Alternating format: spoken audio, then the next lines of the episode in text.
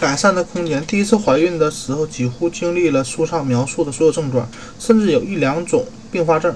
这并不意味着这次就不会有好运气。事实上，如果你的第一次怀孕就有改善的空间，那么现在你就是你做出调整、减少孕期风险的机会，包括合理增加体重、按照饮食推荐（参见第八十七页合理进食）。